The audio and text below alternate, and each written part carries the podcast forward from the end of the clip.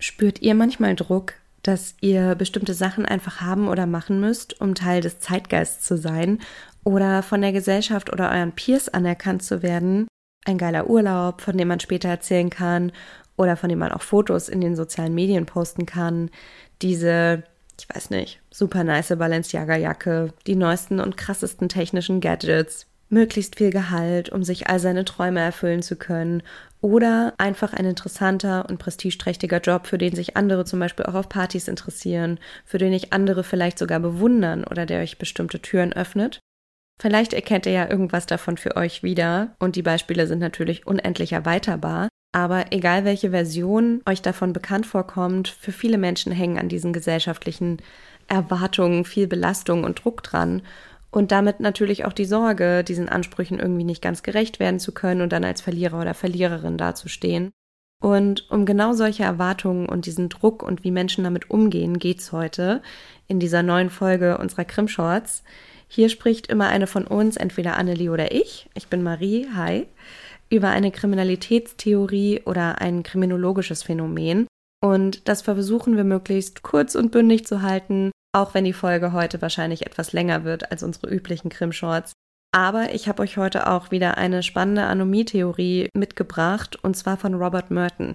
Was genau er sich überlegt hat und inwiefern sich Robert Mertons Überlegungen von Emil Durkheims unterscheiden und warum zum Kuckuck ich nochmal eine Anomie-Theorie für so wichtig halte, dass ich darüber noch eine Krimshot produziere, das erfahrt ihr nach unserem kurzen Jingle. Also bleibt dran und macht's euch bequem.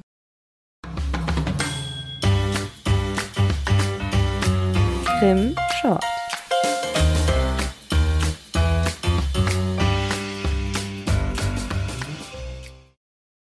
Ihr erinnert euch ja vielleicht noch an die Krimshort Nummer 6, in der ich über die Anomie-Theorie nach Dürkheim gesprochen hatte. Also nochmal ganz kurz zur Erinnerung.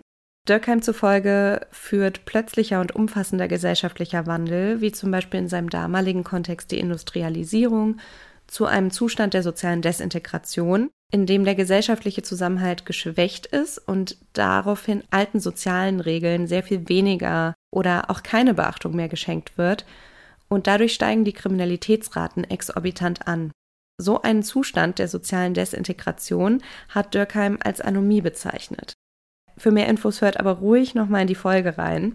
Merton unterscheidet sich von Dürkheim jetzt insbesondere dadurch, dass Merton mehr als einen Anomiebegriff verwendet. Also er spricht einmal von der gesellschaftlichen Anomie und dann von der individuellen Anomie, der Anomia. Anomie und Anomia stehen in Beziehung zueinander und ich denke, das wird nachher nochmal etwas deutlicher. Merton und Dürkheim unterscheiden sich aber auch darin, dass Merton einen stärkeren Fokus auf kulturelle Ziele in einer Gesellschaft setzt. Ihm zufolge entsteht Anomie, wenn die Sozial- und Kulturstruktur einer Gesellschaft im Widerspruch zueinander stehen. Das bedeutet, wenn die kulturell gesteckten Ziele, die für alle gelten, für viele aufgrund der Sozialstruktur nicht mehr mit den legalen Mitteln erreicht werden können. Und nur um das nochmal zu spezifizieren, legale Mittel sind natürlich die Mittel, die nicht gegen Gesetze, Normen oder Sitten verstoßen, die sowohl staatlich als auch gesellschaftlich anerkannt sind. Der strukturelle Widerspruch von Zielen und Mitteln führt Merton zufolge zu sozialen Belastungen, die Druck auf die Menschen ausüben. Und dieser Druck sorgt für Anomia, also die individuelle Anomie, wenn die Menschen die kulturellen Ziele mit den erlaubten Mitteln nicht erreichen können. Kulturell dominierende Ziele sind sozusagen die Ansprüche, von denen ich eben in der Einleitung gesprochen habe, die bestimmen, ob man in der Gesellschaft als erfolgreich angesehen wird oder eben nicht. Und diese Ansprüche sind natürlich je nach Kulturkreis auch unterschiedlich. In seinem Text Sozialstrukturen Anomie hat Merton auch darauf hingewiesen, dass sich dieser Ansatz auf unterschiedlichste Kontexte anwenden ließe, wie zum Beispiel für eine Studie über das Abweichen von religiöser Orthodoxie oder für die Untersuchung von Anerkennung und Ablehnung sozialer Normen in einem Militärgefängnis. Aber um seine Theorie einfacher darstellen zu können, nimmt Merton wirtschaftlichen Erfolg als das höchste kulturelle Ziel an. Und das ist in seinem Kontext betrachtet auch überhaupt nicht so verwunderlich, weil Merton seine Theorie zum ersten Mal 1938 veröffentlicht hat und zu diesem Zeitpunkt das Konzept des American Dream gerade in aller Munde war. Das ist ja Anfang der 30er Jahre aufgekommen Und es war eine Zeit, in der in den USA einfach alle reich werden wollten und die Hoffnung hatten, es unabhängig von ihrer Herkunft oder ihrer sozialen Startchancen schaffen zu können, wenn sie nur hart genug arbeiten und an sich selbst glauben würden. Und genau dieses Beispiel des wirtschaftlichen Erfolgs als höchstes kulturelles Ziel übernehmen wir jetzt auch einfach mal für unsere Zwecke. Dem Gedanken folgend würden dann natürlich ein hohes Einkommen und oder viel Besitz dafür entscheidend sein, ob man als erfolgreich angesehen wird oder nicht. Lasst uns für das Beispiel auch mal davon ausgehen, dass dieses kulturell gesteckte Ziel in der Gesellschaft bereits dominiert und alle, die in diesem Kulturkreis leben, dieses Ziel auch wirklich verinnerlicht haben. Der persönliche Erfolg der Menschen wird also daran gemessen, wie nah sie dem kulturell gesteckten Ziel kommen. Als Bürger oder Bürgerin muss man sich dann natürlich überlegen, wie man das Ziel erreichen kann und ob man das überhaupt erreichen kann. Das Problem dabei ist nämlich, dass zwar die Ansprüche für alle gleich sind, zwar in Abstufungen und Schwankungen unterliegend, aber insgesamt gesehen sind die Ziele dennoch für alle gleich. Und obwohl das so ist, haben nicht alle Menschen die gleichen Startchancen. Ist ja klar, manche Menschen haben bereits von Geburt an viel Geld, Erbe, wichtige Kontakte durch ihre Familie, die ihnen auf ihrem Ausbildungs- und weiteren Lebensweg auch stark aushelfen. Aber ein Großteil der Menschen hat diesen Vorteil eben nicht und startet quasi bei Null. Je nachdem, welcher finanziellen Bevölkerungsklasse man angehört oder je nachdem, wie intelligent man ist oder wie viel Bildung man genießt, ist dieser Widerspruch zwischen den Ansprüchen und den Mitteln, die es gibt, um das Ziel zu erreichen, aber natürlich größer oder kleiner. Mertens Theorie geht davon aus, dass Menschen auch klassenübergreifend von diesem Widerspruch betroffen sein könnten und dass auch White-Collar-Kriminalität durch reiche Menschen durchaus hiermit erklärt werden könnte, aber die wird natürlich weniger häufig entdeckt oder auch angezeigt, weil viele reichere Menschen ganz andere Netzwerke und Einflussmöglichkeiten haben als viele ärmere. Abweichendes Verhalten, so Merton, ist in den Bevölkerungsteilen erwartbar, die am schwersten von dem Druck betroffen sind. Und wenn wir jetzt eben über das Beispiel Wohlstand sprechen, lastet der meiste Druck eben eher auf finanziell und bildungstechnisch benachteiligten Menschen. Er sagt aber auch, dass der Druck zu abweichendem Verhalten auf die jeweils betroffenen Gruppen, Schichten oder Individuen nur so lange wirkt, wie die Sozialstruktur und die kulturellen Ziele unverändert bleiben. Das finde ich auch sehr wichtig.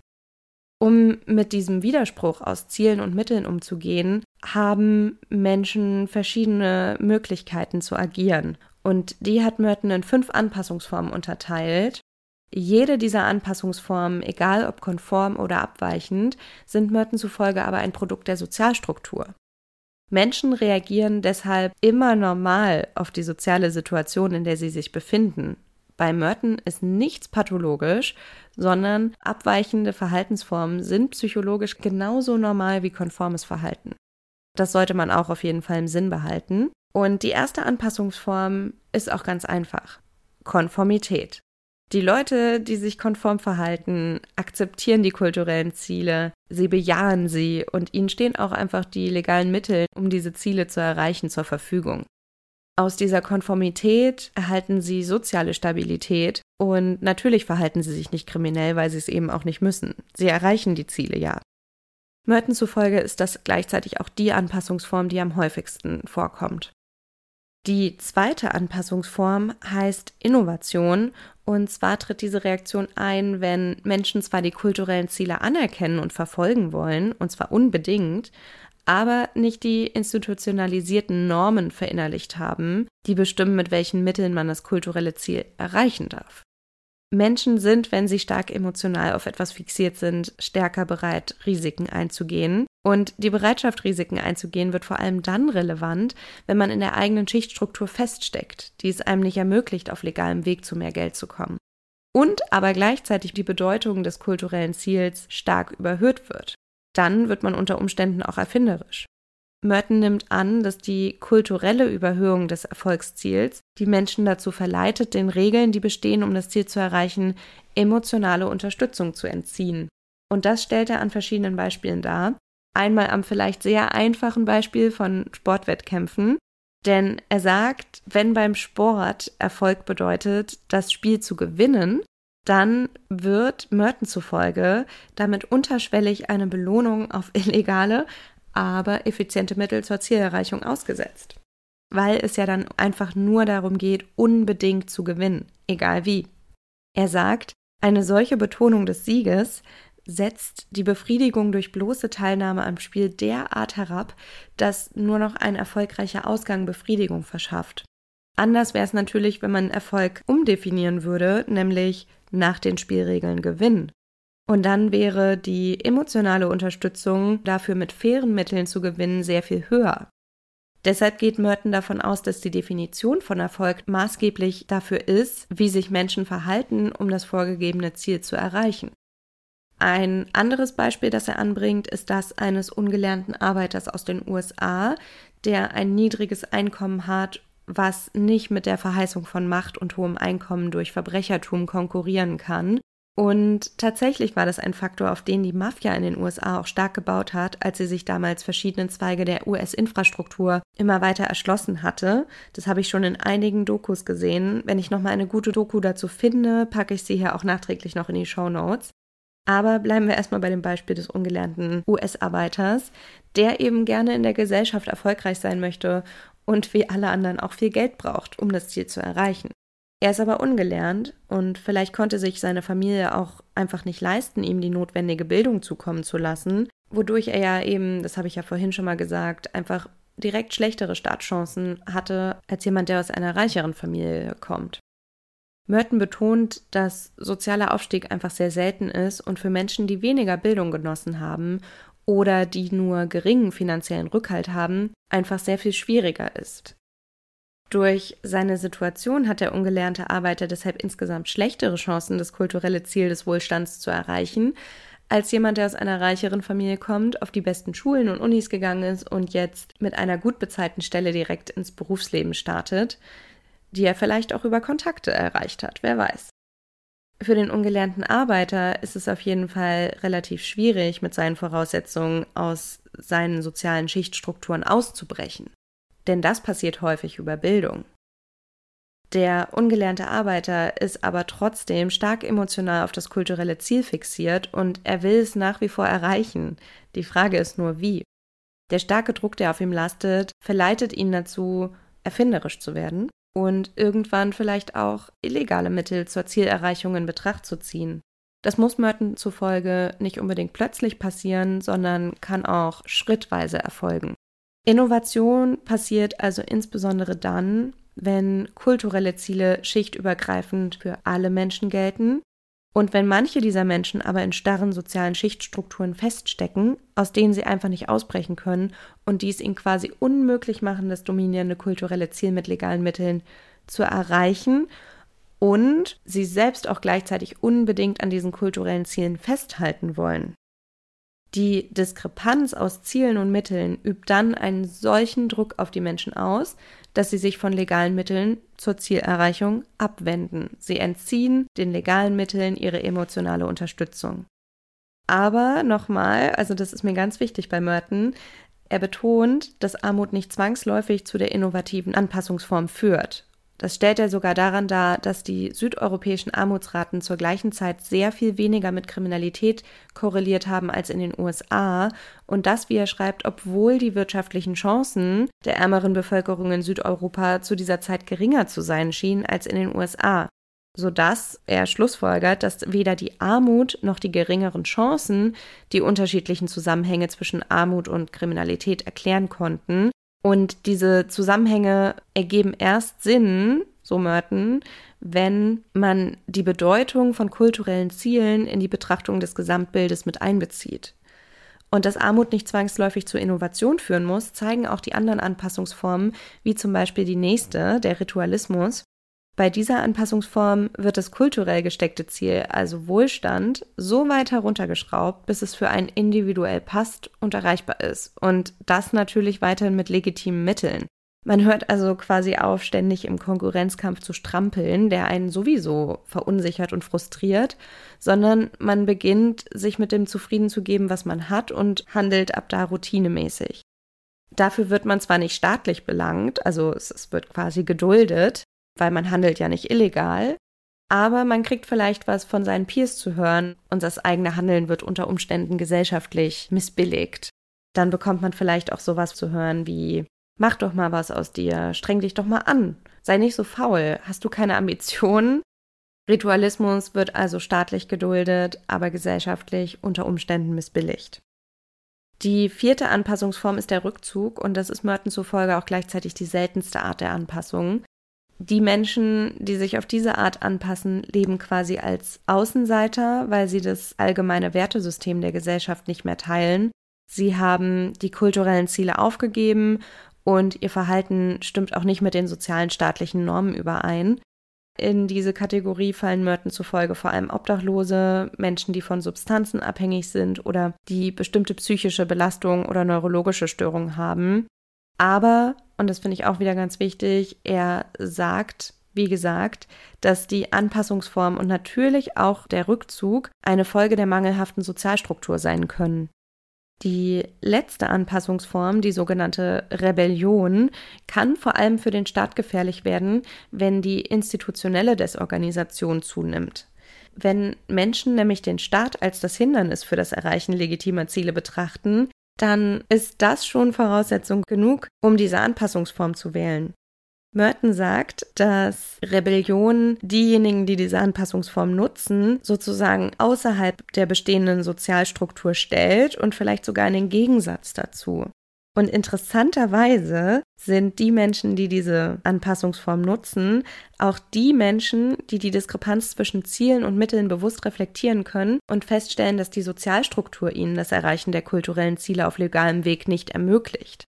Die Betroffenen suchen deshalb dann eine neue Sozialstruktur und streben sie auch aktiv an und versuchen auch andere Leute davon zu überzeugen. Um eine neue Sozialstruktur zu verwirklichen, die eben auch noch weitere Menschen überzeugt, ist ein neues Leitbild notwendig.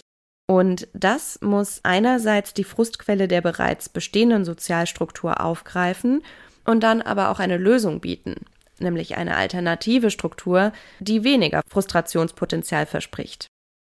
Bei all diesen Anpassungsformen ist es aber wirklich wichtig zu erwähnen, dass sie von Merton situations- und nicht persönlichkeitsabhängig gedacht sind. Wie gesagt, bei Merton ist nichts pathologisch und Menschen können sich möglicherweise je nach Situation mal auf die eine oder mal auf die andere Art entscheiden und handeln.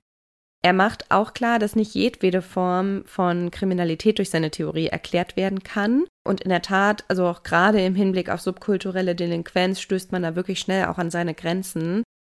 Es kommt natürlich darauf an, welches Beispiel, auf welches Beispiel man Mertens Theorie gerade anwendet, aber natürlich gerade jetzt im Bereich Wohlstand wird natürlich mehr Wirtschaftskriminalität erklärt, also Diebstahl, Betrug, Raub, Erpressung, Steuerhinterziehung, verschiedene Sachen.